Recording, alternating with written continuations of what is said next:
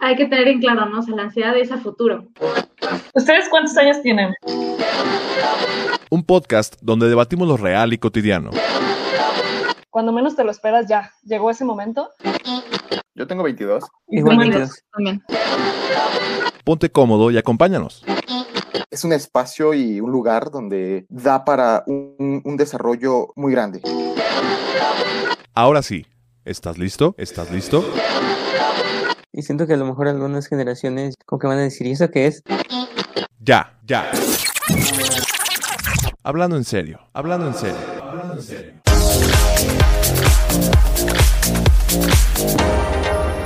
Hola, ¿qué tal? Bienvenidos a un episodio más de Ya Hablando en Serio, un podcast donde debatimos lo real y cotidiano. Mi nombre es Pamela Hernández y estoy acompañada de colegas de la psicología. Eh, bienvenidos a todos los que nos escuchan. Hola, muy buenas, eh, muy buenos días, tardes. Este, mi nombre es Fernando Rebolledo. Y yo soy Andrea Gaspardo. Y bueno, ¿qué tenemos para el tema de hoy? Creo que muy ad hoc a nosotros como psicólogos, pero esperemos que para ustedes que nos escuchan también. Eh, vamos a hablar un poco sobre, sobre la lectura, ¿no? Sobre pues los libros. Y mm, es un tema que implica más de lo que parece, ¿no? Es un poco más amplio de lo que, de lo que podría sonar. Entonces, em, pues, ¿qué podemos comentar, chicos? ¿Cómo podemos empezar con, con este tema sobre, sobre las lecturas? Eh, quizá, bueno, a mí me gustaría como, eh, iniciar por la parte de cómo, cómo fue que, al menos con experiencias personales, nos, pueden, nos acercamos a los libros y, y cómo pueden llegar a ser estos acercamientos. Digo, eh, tengo personas que leen, o hay- digo, tengo incluso colegas de la carrera que no leen eh, y aún así lo, la, la salvan, pero, pero creo que por ahí, ¿no? Creo que está por la parte de cómo, cómo puede ser este acercamiento a la lectura, ¿no? Y con ello quizá vayamos como tocando la parte del por qué, cómo es que ha sido importante la lectura o en qué cosas puede llegar a ser importante, ¿no? Este, este de comenzar a leer. Sí, y fíjate que aquí creo que debemos resaltar el que a veces se tiene como el estigma de que, ah, si tú le enseñas a tu hijo cuando está chiquito libros y este, y uy, diario lo pones a leer y, y- o sea, pareciera que es algo que, que, que se puede fácilmente inculcar en las personas, cuando no necesariamente, o sea, pueden los papás ser personas muy lectoras y los hijos no generan el gusto por la lectura, o sea, no necesariamente, o sea, pareciera que hay otros factores que influyen en el gusto por la lectura.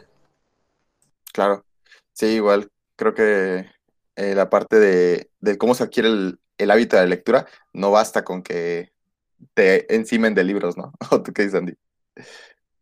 Sí, sí, justamente. O sea, no sé cómo pasó, o sea, para ustedes o, a ustedes cómo les sucedió, pero para mí sí, ¿no? O sea, em, como experiencia personal, eh, por ejemplo, mi mamá solía leer bastante, ¿no? Incluso em, yo la veía todas las noches ahí con su librito y me compraba mis libros, ¿no? Como para niños, pero, pero los tenía ahí. Entonces, tal vez en mi caso sí fue así, pero no sé ustedes cómo, cómo lo vivieron, ¿no? O sea, cómo fue para ustedes el, el empezar con la lectura.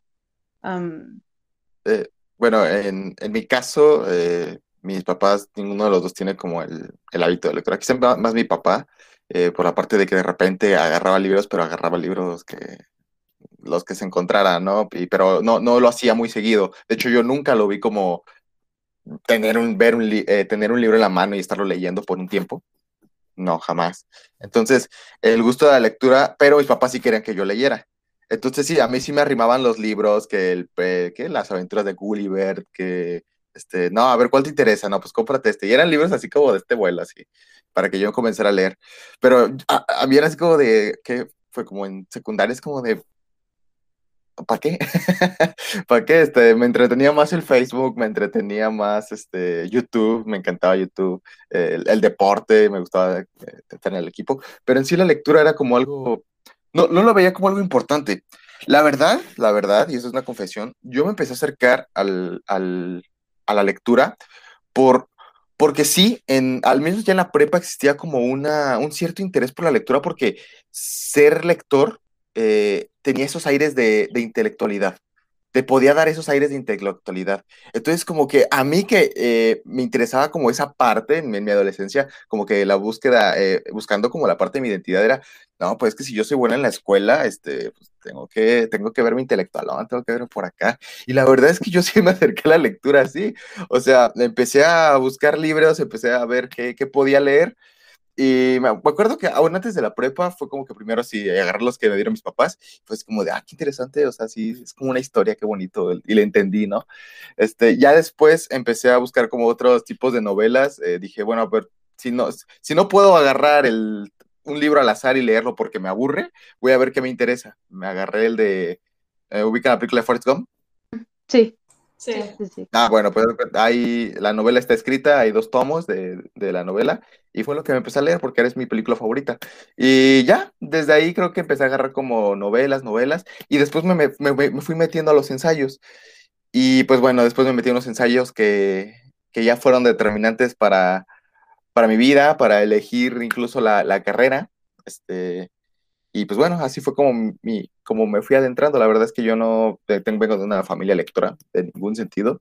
Este, y así fue como me empecé a, introducir. De hecho, nunca lo había dicho, creo que nunca había confesado que había sido por, eh, por la parte así de verme intelectualón. Y ya después al final este, vi que era una babosada. Bueno, así lo, ahora, lo veo ahora, pues.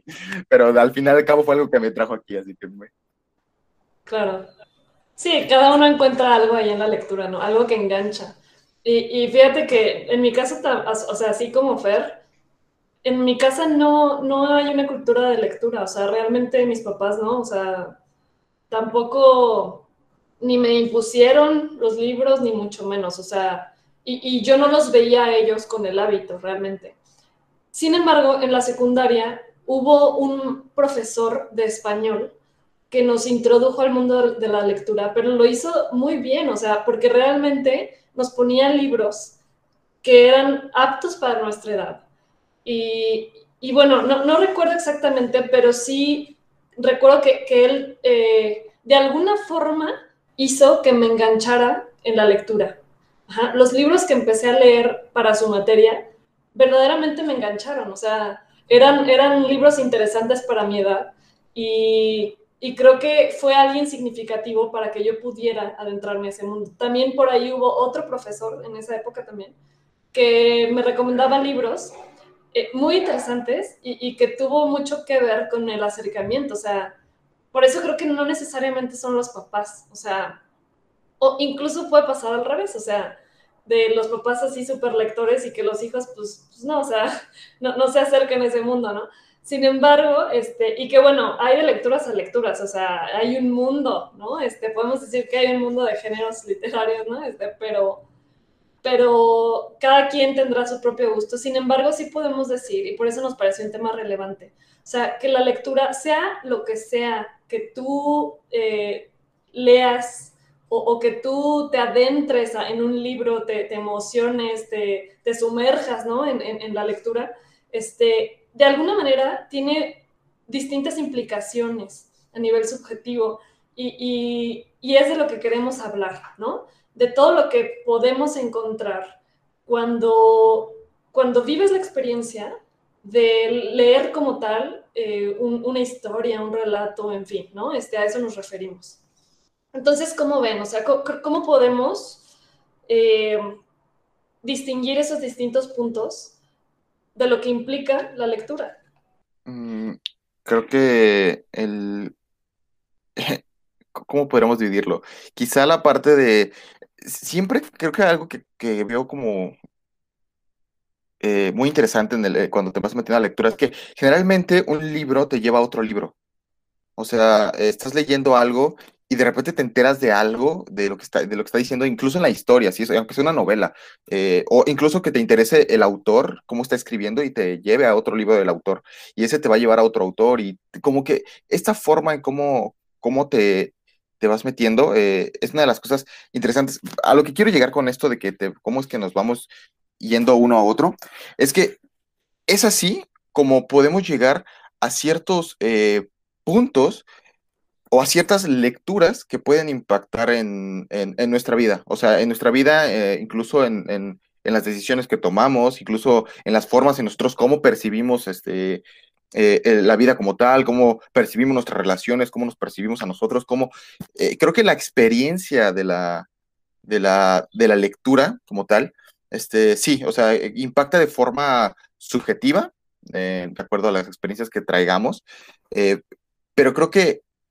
si queremos ahondar en, en, en qué partes puede o cómo diferenciarlo, eh, quizás sería como un, punto de partida, o no, yo lo vería así, porque eh, en mi caso fue que el, el, conocer un libro y después me, se me llevó a otro, y después a otro, y después a otro, y después a otro, terminé en psicología clínica, yo viniendo de máquinas herramientas, o sea, eh, fue así como impactó en mi vida, este, y, y es algo que digo, salió bien, o sea, salió bien, son de las cosas que puedo decir, ah, chido, o sea, algo que, que ayudó a la lectura. Este, pero no sé ustedes, ¿cómo? definitivamente, y se me hace interesante esto que comentas, porque pareciera que sí hay una relación entre aquello que leemos con, con las decisiones o ideas que vamos formando ¿no? en nuestra vida. Este, y, digo, no, no creo que de manera rotunda, sin embargo, sí, sí que existe una influencia. O sea, cuando uno se engancha con cierto tipo de lecturas, eh, sí tienen relevancia e influencia en el resto de la que, hacemos, ¿no? Este, y tampoco creo que todas las lecturas, pero al menos yo sí recuerdo, o sea, algunas que, que definitivamente impactaron en las opiniones que tenía en la época, por ejemplo, este, en una, sí, en, una serie de valores que, que, fui formando, en fin, ¿no? Este, y, y que yo sí creo que mucho de eso, al final de cuentas, el que haga enganche contigo, pues es también porque, porque algo de eso hay en ti, no sé si me explico. O sea, no todos los libros te van a enganchar. Y puede haber alguien que diga, no, este libro, wow, ¿no? O sea, sin embargo, el que te encuentres con algo que te enganche es porque algo encontraste ahí, ¿no? Que pudo, que te permitió quizá identificarte, este, o, o, en fin, o sea, o, o incluso darle significado a, a, algo que estás viviendo, como, como si fuera una herramienta también. Este, pero sí, o sea, definitivamente creo que los libros nos ayudan a, poder ir dando significados y, hacemos un entrelazado de aquello, aquello que se vuelve significativo en los libros con el resto de las vivencias que vamos teniendo. Sí.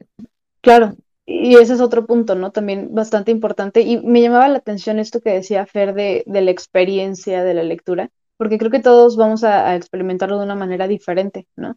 Por ejemplo, ahorita que Pam estaba comentando, bueno, eh, tal vez identificas con algo, ¿no? O hay algo en tu vida con lo que resuena y entonces, bueno, a través de esta identificación pues puedes resolver algunas cosas, ¿no? O cambia la forma de pensar. Em, y además de eso, o sea, creo que hay cierto tipo de lecturas que nos pueden ayudar, por ejemplo, a, desestresarnos, ¿no? O sea, que pueden ser placenteras de, cierta, de cierto modo o, o de alguna manera en que la función que tienen en ese momento es relajarnos, ¿no? O, es aprender, o, o sí, precisamente, ¿no? Como pasar por cosas difíciles en nuestras vidas.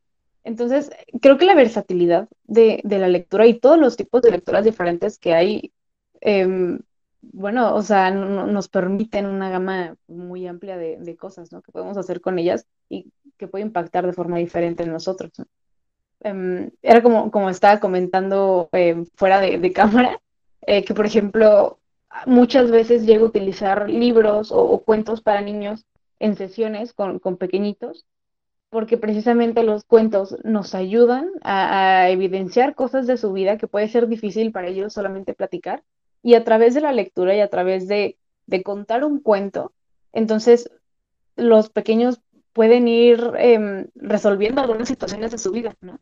Lo cual es bastante curioso porque pues uno pensaría que, bueno, un niño que va a hacer con un libro, pero no, o sea, genuinamente tiene un impacto eh, bastante positivo, ¿no? Claro, dependiendo del tipo de libro y justo como decía Pamela, o sea, que sea adecuado para la edad, ¿no? Y esto que comentas es un punto bien interesante. O sea, la lectura como medio de de relajación, como un espacio seguro donde, donde puedes incluso descansar. Y es que esto es bien interesante, ¿eh? porque uno pensaría a veces que, leer implica esfuerzo mental y que, y uy, este, qué cansado y qué intelectual, ¿no? Este, cuando no, o sea, realmente no todas las lecturas tienen por qué ser así. O sea, de hecho, eh, el, el, autor que yo, que yo encontré en mi época adolescente, con el que me obsesioné muchísimo, este, creo que me brindaba, me brindaba mucho eso. O sea, a veces yo no entendía nada, o sea, a veces yo ni siquiera entendía bien lo que, de lo que iba la lectura, pero de, de alguna extraña manera me relajaba. O sea, la, la manera en la cual eh, redactaba, o al menos eh, no, no, sé por qué, ¿no?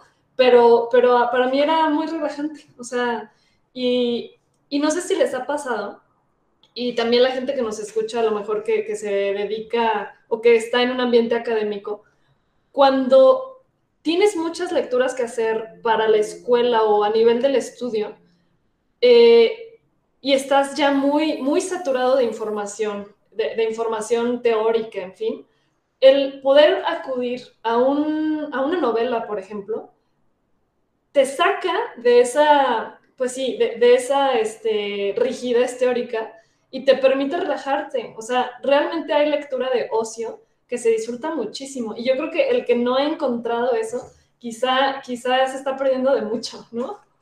Sí.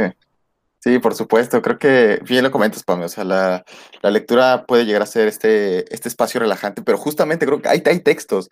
Este, por ejemplo, yo cuando me quise meter a los ensayos, eh, me frustraba. O sea, para mí no era relajante, me frustraba porque no entendía qué diablos estaba diciendo el autor. Que, eh, que quería, yo sabía que quería saber de ese tema, pero no, no estaba entendiendo nada. Entonces, a mí me frustraba al inicio, como en esta parte de los ensayos, pero regresaba a, la, a alguna novela, a a, mí que, lo que me impactó así cañón, cañón, fueron las aventuras de Sherlock Holmes. O sea, es como a partir de la, de la lectura de, de, las aventuras de Sherlock Holmes y todo lo que, todos los cuentos y historias que hay de Sherlock, este, fue para mí un parteaguas, o sea, fue un Fernando antes y un Fernando después, con metas, con objetivos, con ideas bien raras al principio, este, pero, pero fue, fue como un, una punto de partida, pero el, las aventuras de Sherlock son al fin y al cabo historias, es una historia. Entonces, algo que me, me amarraba ahí era la parte de que no tenía que entender mucho, si acaso algunas palabras y demás, pero nada que no se pudiera buscar, ¿no? Eh, pero fue esta parte de, de, lo que me acercó, ¿no? El, el que la, la lectura se pudiera convertir justamente en, en, una historia, en algo que te contaran, en, eh, algo que comentaste que me siento muy identificado, la parte de, es que empiezas a construir valores a partir de lo que vas leyendo, a partir, las cosas que son importantes para ti, como que comienzan a, a, a ser eh, diferentes, quizá en ese momento, al menos en, mi experiencia así lo fue. Y, y sí, ¿no? Como que vas creando esta, este nueva, estas nueva, estos nuevos valores, nuevos valores en ti, eh, y, y, creo que es una de las cosas que más te pueden, te pueden enganchar. Y, y con respecto a, a lo que se obtiene leyendo, eh, yo, por ejemplo, estuve eh, cuando quise estar, empecé a hacer mi protocolo, que quise hacer mi protocolo de investigación a mediados de, la carrera, yo quise in, investigar acerca sobre el hábito de la lectura. Y, y, yo quería estudiar la relación entre la empatía y un lector, eh, y el hábito de la lectura. Entonces, yo me iba con la premisa de que escuché por ahí que los lectores son más empáticos, que las personas que tienen el hábito de leer llegan a ser más empáticos con, con las personas que lo rodean. Y yo dije, pues a ver si es cierto. Y me enfrento con esto, con que se divide primero la, la lectura de el hábito de, la lectura académica y la lectura, eh, bueno, se le llama lectura no, de no ficción y la lectura de ficción, donde entran novelas, entran, eh, lo que eh, entran muchas cosas ahí, pero se dividen estos dos campos, ficción y no ficción. Y hasta ahorita, como no pude realizar el protocolo, este, lo que sí encontré fue que ya se han estado haciendo investigaciones de que sí, las personas que generalmente su hábito de lectura se enfoca a no ficción, a ficción, presentan como habilidades que les sirven para empatizar con las personas. Pero eh, ahora hay dos tipos de empatía, les llaman empatía cognitiva y empatía afectiva las personas llegan a ser mayormente empáticos cognitivos, que es decir, la empatía afectiva es aquello de que, ok, veo cómo te sientes, sé cómo te sientes y de hecho yo me empiezo a sentir igual que tú, porque quizás lo he, lo he vivido, porque esa experiencia me, me, contagia, tú lloras, a mí me dan ganas de llorar, esa es la empatía afectiva. La empatía cognitiva es, ok, eh, ya me enteré de tu situación, eh, sé que puede ser doloroso, yo nunca lo he vivido, pero sé lo difícil que puede ser para ti y actúo en consecuencia, ah, esa es la empatía cognitiva. Eh, no involucras una, un, sentimientos como tal. A, lo mejor eres, es ajeno completamente ese problema a ti. eh, en tu vida, pero sabes que ese problema está ahí, que es un problema y actúas en consecuencia tal, a, tal, ¿no? E, eso es como los dos tipos de empatía que se identifican en forma eh, conductual y cognitivamente. Y se ve que las personas que leen en ficción presentan mayores niveles de, este tipo de, empatía, de este tipo de comportamientos, de que aunque ellos no estén contagiados con esa experiencia afectiva, de todas maneras saben cómo actuar ante, ante esas situaciones. Y fue algo que a mí me resultó muy interesante. Dije, qué, qué padre, o sea, qué padre que incluso el hábito de lectura te pueda formar este tipo de, comportamientos que son incluso prosociales. Y, y, creo que son de las cositas como de las que te puede ir dando. Sí, la verdad es que a mí también dije, oh, órale, órale, sí se... O sea, de las cositas. Y, y, la verdad es que la lectura, o sea, realmente te brinda muchísimas capacidades, ¿eh? También a nivel de redacción, tú te das cuenta cuando una persona lee o no, por cómo escribe. O sea, al, al, final de cuentas, la escritura también está relacionada con la lectura. Entonces, sí, o sea, definitivamente tiene muchísimas funciones. Sí, sí, sí. Y, y de hecho, en cuanto a las habilidades que puedes adquirir, eh, justo para mí ya es eh, alguien que escribe es como otro, otro, otro nivel, porque una cosa es leer, pero el escribir es otra experiencia completamente aparte que, que la verdad que quien lo domina es súper interesante. Pero sí, o sea, la, la, habilidad de, de, analizar las situaciones, eh, una parte, uno de los aspectos de la empatía cognitiva es la parte de separar la experiencia, separarte de tu propia experiencia, o sea, poder ver tu experiencia no como si estuvieras inmerso, sino como desde afuera, ver tus problemas desde afuera, ver tus, eh, este tipo de, de, habilidades, creo que son fundamentales y son de las cosas que incluso buscaríamos al momento de, bueno, al menos desde la parte conductual, eh, se busca algo que se le llama la defusión o la metacognición, eh, depende de donde lo veas, es esta parte de ver tus problemas separarte de los problemas. O sea, si bien, por ejemplo, puedes estar en un problema económico que estás ahí, o sea, no se niega que estés ahí, este, pero puedes verlo o puedes alcanzar a verlo de forma de que esa preocupación que te invade, separarte de ello, separarte de, esa preocupación, no te va a sacar del problema, estás dentro del problema. Pero el ya separarte por un momento de ello y poderlo ver como de, de afuera, este, promueve a acciones que puedan llevar a un cambio a diferencia de que si estás adentro y, estás con la preocupación a todo lo que da, ¿no? Eh, creo que es de las habilidades que también siento que la lectura eh, puede dotar, y al menos a las investigaciones que yo, a las que yo me acerqué, o sea, es un promotor de la redacción, el análisis, creo que son de las cositas que, que la lectura trae. Sí, fíjate, yo no, tenía conocimiento de esto, no, no tenía idea, no, había leído investigaciones de este tipo. Pero sí, o sea, es súper interesante el, poder tomar en cuenta eh, la, lectura que va más allá de, o sea, va más allá de simplemente este, adentrarte en una historia o, en, o, no solamente en una historia, ¿no? Este, en fin, o sea, la lectura en general, eh, cómo, cómo puede tener impacto en distintas funciones a nivel cognitivo, ¿no? Este, y, bueno, que al final también, también se mezcla con lo emocional, o sea, este, y, es, es, bien interesante, o sea, al final de cuentas, eh, y, que bueno, o sea, lo pienso en, el sentido también, o sea, como decía Andy, que ella lo, ha utilizado también con, con personas, pues, de, de, corta edad, ¿no? Podemos decir niños, este, y que tiene un efecto real también a nivel emocional, o sea, este, definitivamente, o, o seguramente les ha pasado, ¿no? Este, que quizá están atravesando un mal momento y alguien les dice, te recomiendo tal libro, ¿no? O al revés, no sé, no sé si ustedes han sido este, recomendadores, ¿no? De libros. Este, al menos yo así utilizo, utilizo, perdón, también muchísimo el recurso de la lectura, este, a nivel de, de la terapia también, ajá. Porque además encontramos muchísimas metáforas. O sea, creo que el poder encontrar el recurso este, de la lectura para poder salirnos de nuestra propia situación y, este, y verlo en, personajes o en, otra historia, ¿no? Nos ayuda justo a, como dice Fer, a tomar acción, ¿no? A responsabilizarnos de nuestra propia posición. Pero en fin, es, es, increíble todo lo que podemos eh, aprender de, de la lectura. Por ¿Qué más ejemplo, podemos mencionar? Bueno, perdón.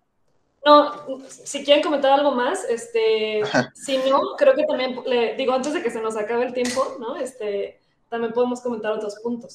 Sí, claro. Eh, bueno, yo nada más como lo, lo que me gustaría como embarrar de ahí de, de mi experiencia fue que, por ejemplo, yo tengo un, un interés este, específico por, por la ciencia, eh, por cómo se divulga, por lo que nace de ello.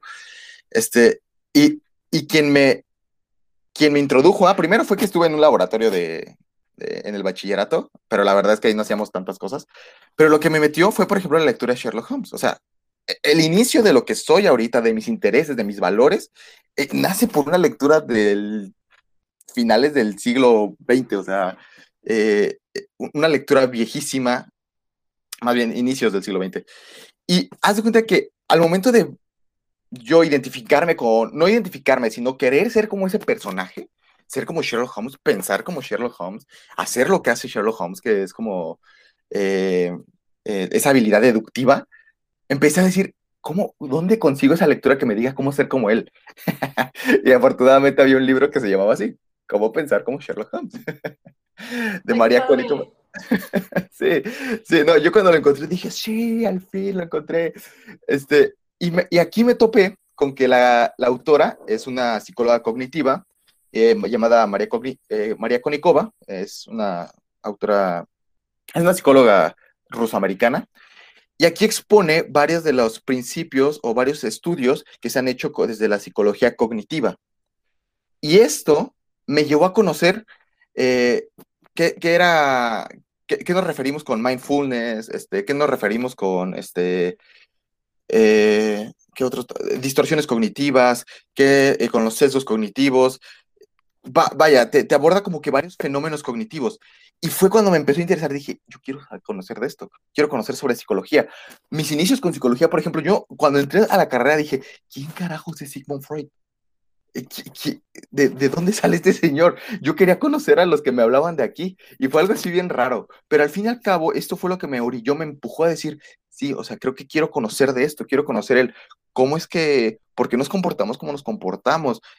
Al final yo leo este libro y digo, es, es, es, basurita, un poquito de basurita, en casi nos metemos a psicología, pero pero, pero al final fue algo que, que, me llevó, o sea, fue lo que me... me Oye, y, y, no sé si te refieras, porque ahorita me, me, pongo a pensar, ahorita que dices, bueno, es, es basurita, ya, ya, que estás desde otra perspectiva, ¿no? Ya que eres psicólogo, en fin.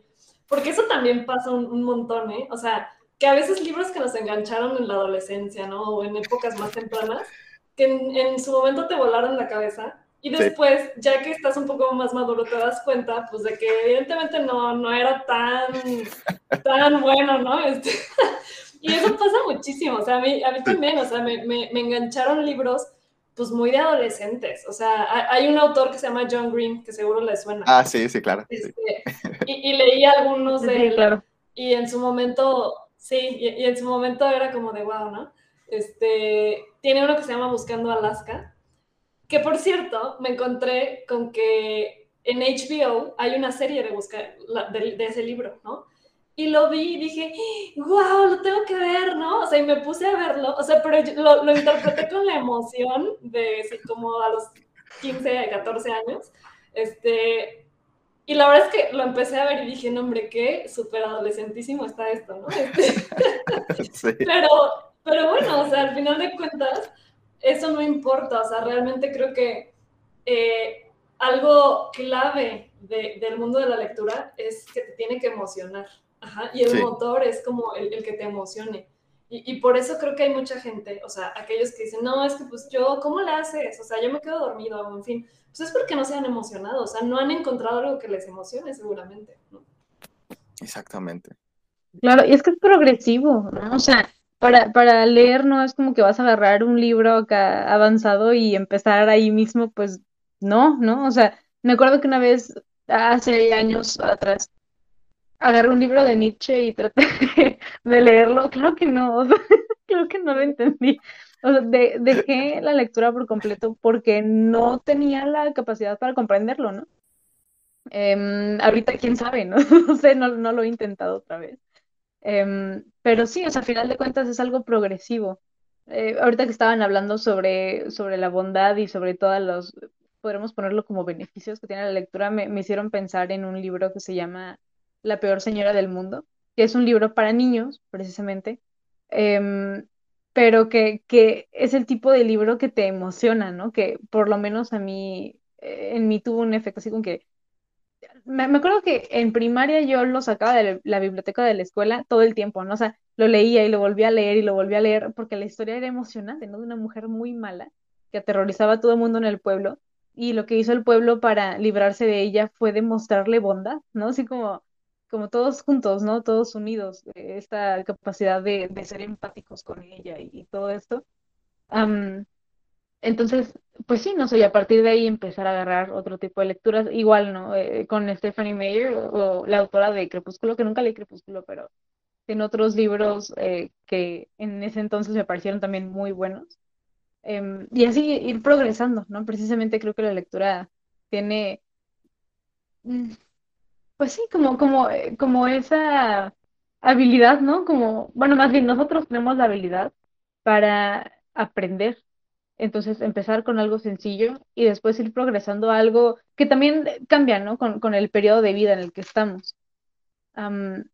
y eso es algo bien interesante. O sea, por ejemplo, si yo tomo este libro de, de La peor señora del mundo, ¿no? Que, y lo vuelvo a leer ahorita a mis 22 años, probablemente le voy a encontrar algo diferente a lo que yo le entendía cuando tenía 8, ¿no? O sea, y, y probablemente va a tener un impacto diferente si vuelvo a retomar esta lectura o, diferente, o si trato de leer a Nietzsche otra vez, bueno, pues posiblemente va a tener un impacto diferente en mí, ¿no? O sea, creo que también esa es parte de la versatilidad de, la lectura, de lo que podemos encontrar en ella, que siempre que, leemos algo, podemos encontrar algo diferente y encontrar, encontrar otro significado, ¿no? O que, que resuene con algo diferente en nuestras vidas dependiendo de lo que estamos viviendo, por lo que estemos pasando.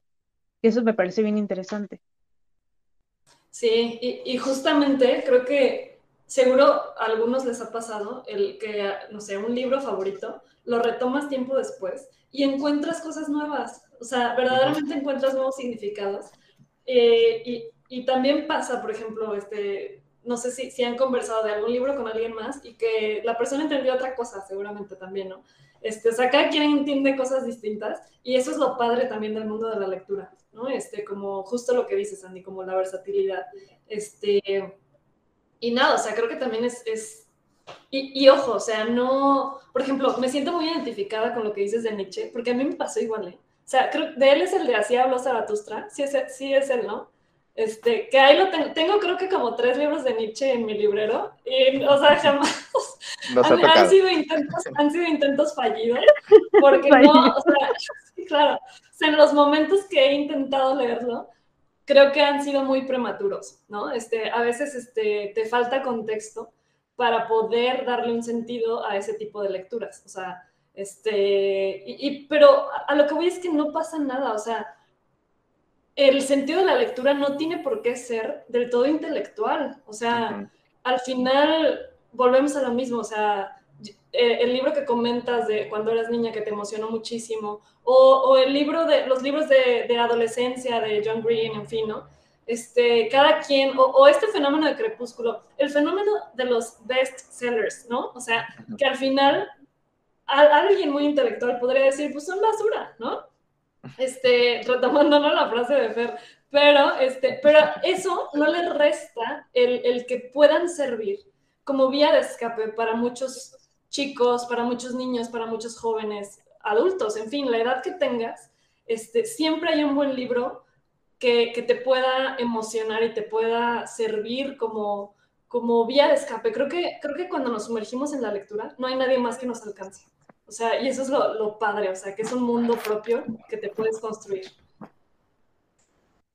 Sí, definitivamente. Este, esto de ahorita que referiste a la parte de que nadie nos nadie nos alcanza, eh, creo que cuando se ve la lectura como justamente, ¿no? Como para eh, una de las cosas que ya ahora veo, ¿no? Que la lectura está es completamente algo acerca de la lectura que es completamente eh, fuera de la realidad, es la parte de eh, eh, leer para alcanzar un nivel de intelectualidad o que justamente que las lecturas tengan que ser intelectuales por sí mismas y demás, creo que es una visión errada esta parte de, creo que la experiencia de la lectura, ¿por qué solamente cerrarlo ahí, no? ¿Por qué solamente verlo desde ahí como que te va a aportar en cuanto a la intelectualidad, ¿no? O sea, te, te, te aporta en tu vida, no a tu intelectualidad. intelectualidad.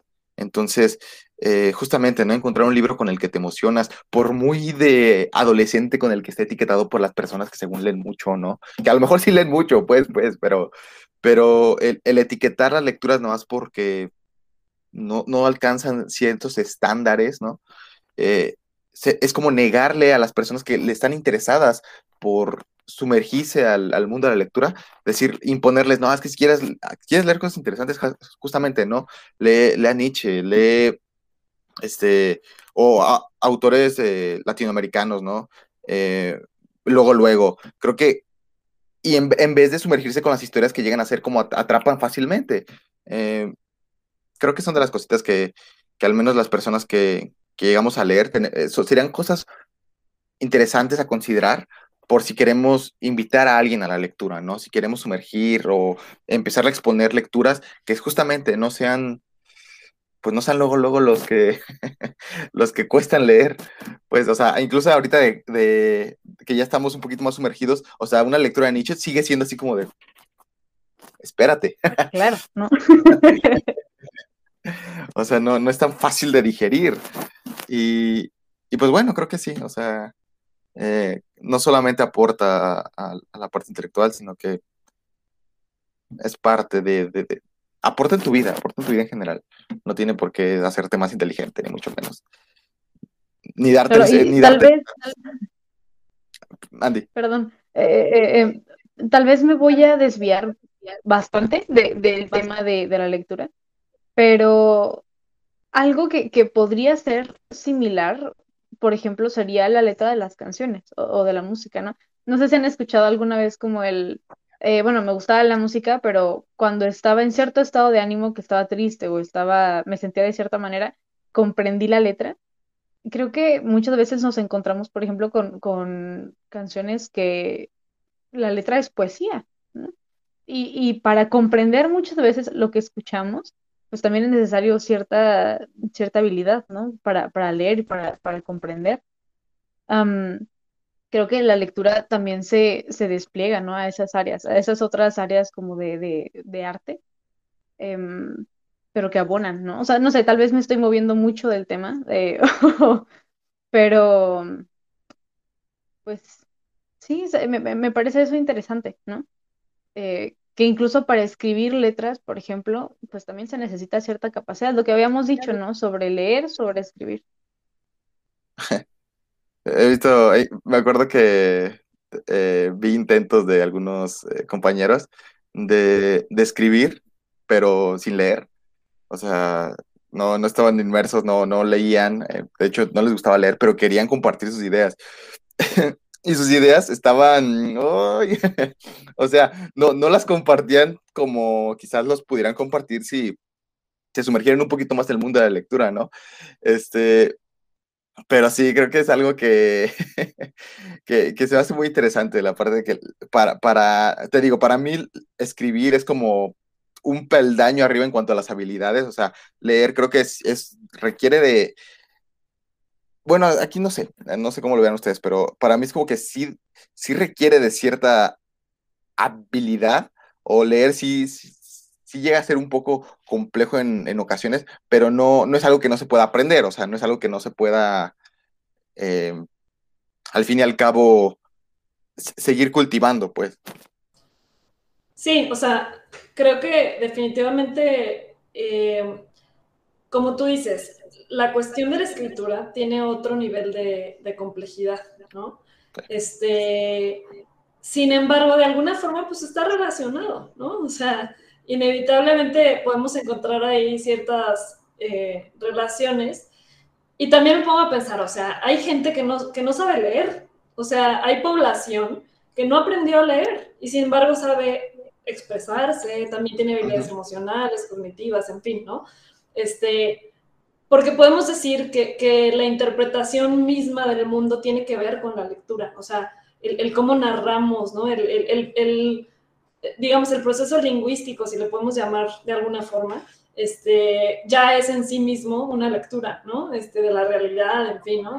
Que, tal vez este, ya, ya sería irnos a algo, este, complejizar demasiado, pero este, pero sí, o sea, creo que al final de cuentas la lectura está en diversos escenarios, o sea, está en la, en la música, o sea, está en, en, en, el simple relato, o sea, en el poder relatar, el poder hablar, ¿no? Este, eh, el poder interpretar ajá, en diferentes escenarios, ¿no? Este, entonces, definitivamente creo que tiene, tiene que ver con muchísimas áreas de nuestra vida. Eh, Ok. Listo, sonó nuestra alarma. Eh, y bueno, nada más para terminar esa parte, este, simplemente eh, creo que aunque esté en diferentes áreas de nuestra vida, lo podemos interpretar de distintas formas, eh, el recurso de la lectura es muy valioso y, creo que no hay que dejarlo de lado. Este, y, bueno, y ya, ya nada más como complemento, o sea, creo que el poder tener en tus manos un libro también es muy diferente, ¿no? Actualmente el PDF, en fin. no, e, es muy diferente. No, creo que no cambiaré los libros físicos por los electrónicos, pero pues ya, ya estoy viejita, ¿no? este, pero bueno, sonó nuestra alarma. Tenemos preparada una actividad. Este, quisimos compartir con ustedes un, pues sí, un fragmento de libros que nos que nos hayan marcado o, algún fragmento en general este, que, que se nos, que, haya prevalecido en nuestra memoria, ¿no? Entonces, ¿quién quiere empezar?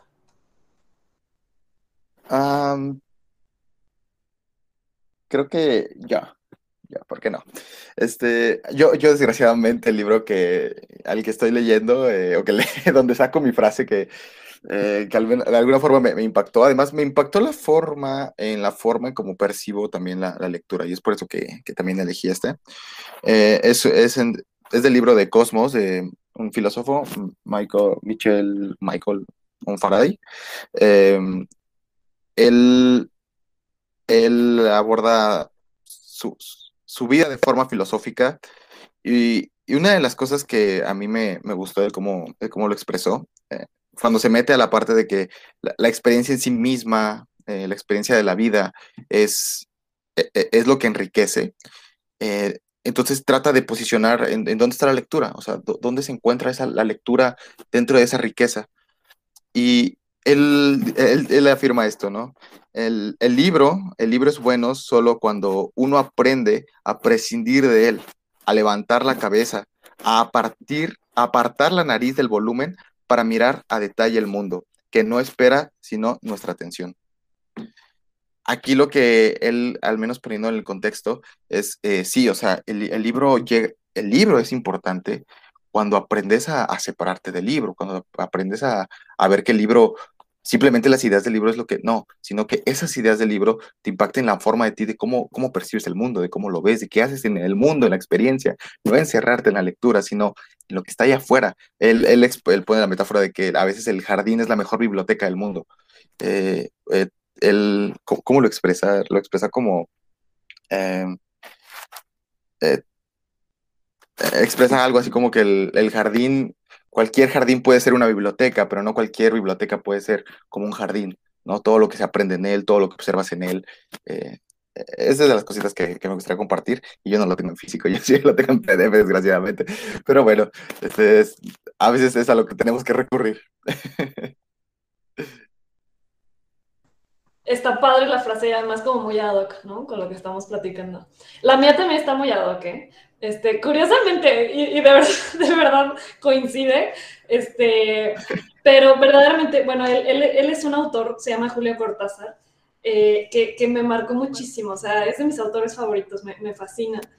Eh, mi mejor amiga y yo en la, en la prepa nos topamos con, con uno de sus libros y, y, las dos teníamos como un, sí, una pequeña obsesión, ¿no? Este, y, bueno, en fin, leí este algunos de sus libros. Eh, y era eh, verdaderamente para mí un, pues sí, o sea, como, como muy placentero el, poder pasar mis tardes leyendo a este autor.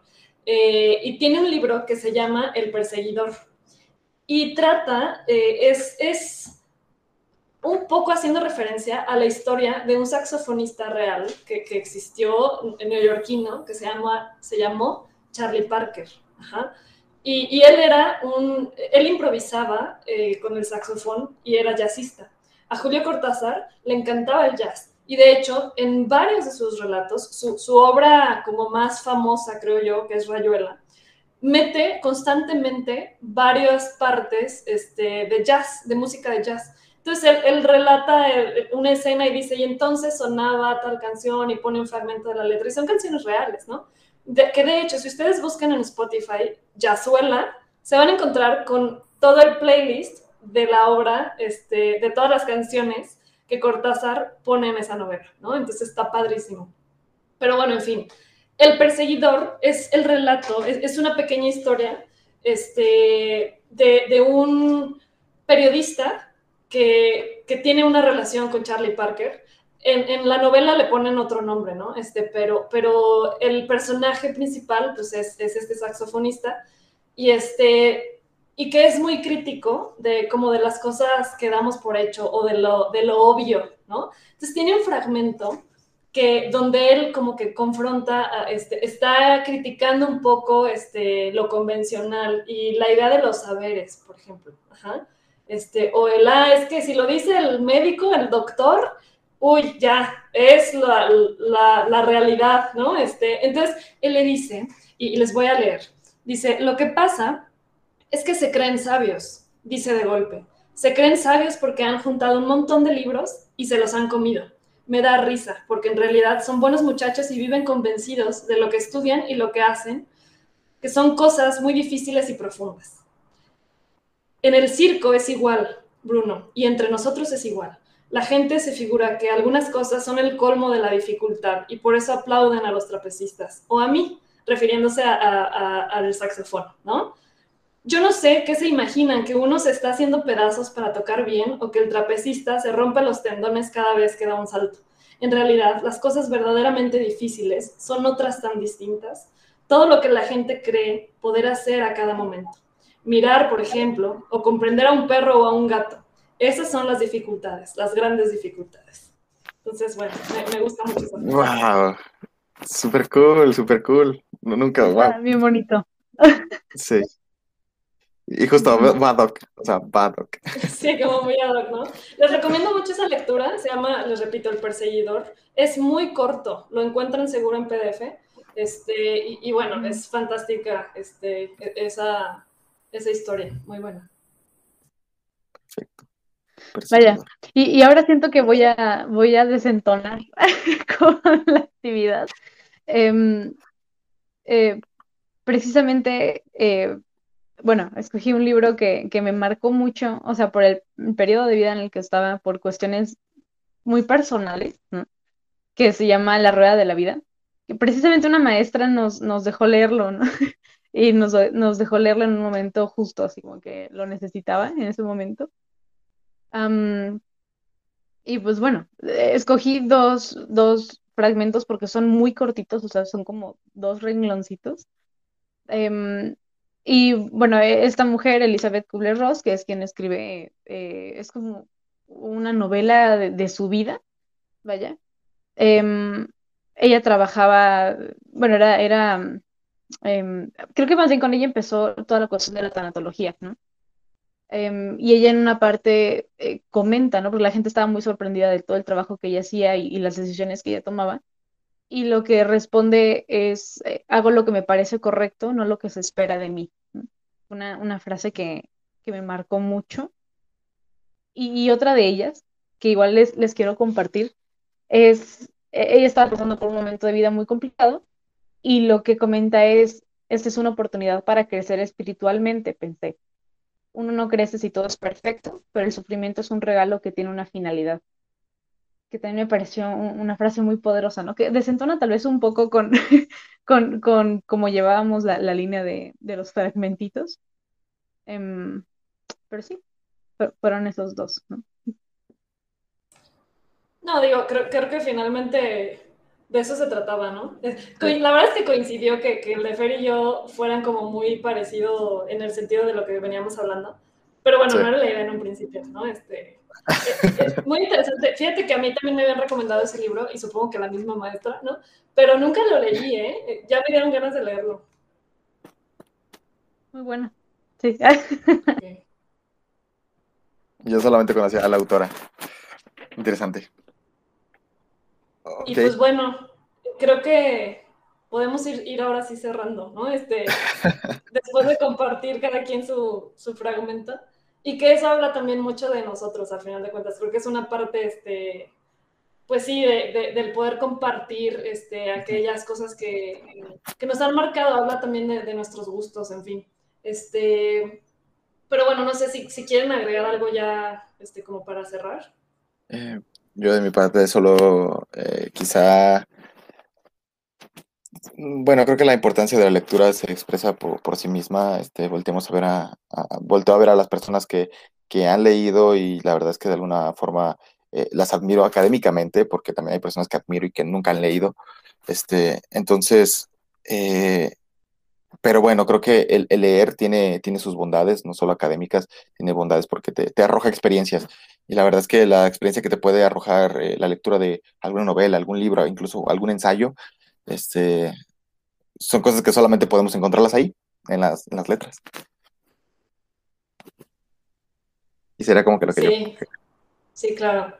Yo también, o sea, creo que, creo que me voy con esta idea, este, del que más allá de, de del, del aferrarnos a la idea de todo mundo tiene que leer y, además lo que a mí me gusta, ¿no? Este, porque bueno, eso es caer en un error. Este, y eso que, que, dijiste, Fer, es muy cierto, o sea, no, no quiere decir que la, la, gente muy leída, este, ya, o sea, tiene, tiene la mayor sabiduría, ¿no? No, claro que no, o sea, también hay gente que no, que no ha leído jamás y eso no le resta ningún valor, o sea, simplemente es que, bueno, que eh, fue el tema que elegimos el día de hoy y quisimos explorar todo lo que está en torno de, la lectura, de la experiencia de leer.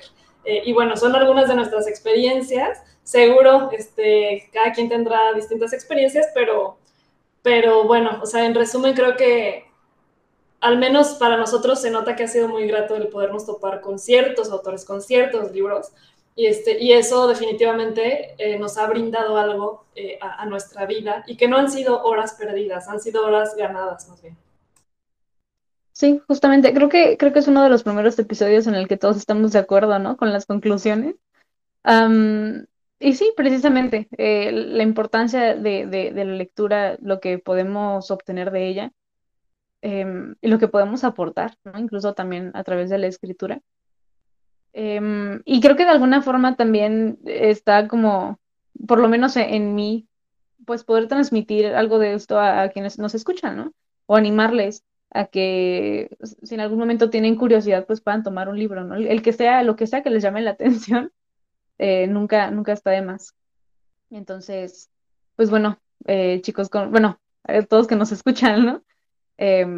Hasta aquí, hasta aquí el podcast de hoy. y Ahora bueno, sí. no, no, sé si puedan dejarnos en redes sociales, ¿no? Lo que, lo que ustedes piensan, o si hay algún tipo de, de un fragmento, ¿no? O algún libro que, que, les haya marcado o alguna duda, pues que puedan eh, hacernos saber en, en las redes sociales. Excelente. Nos vemos en el siguiente episodio entonces.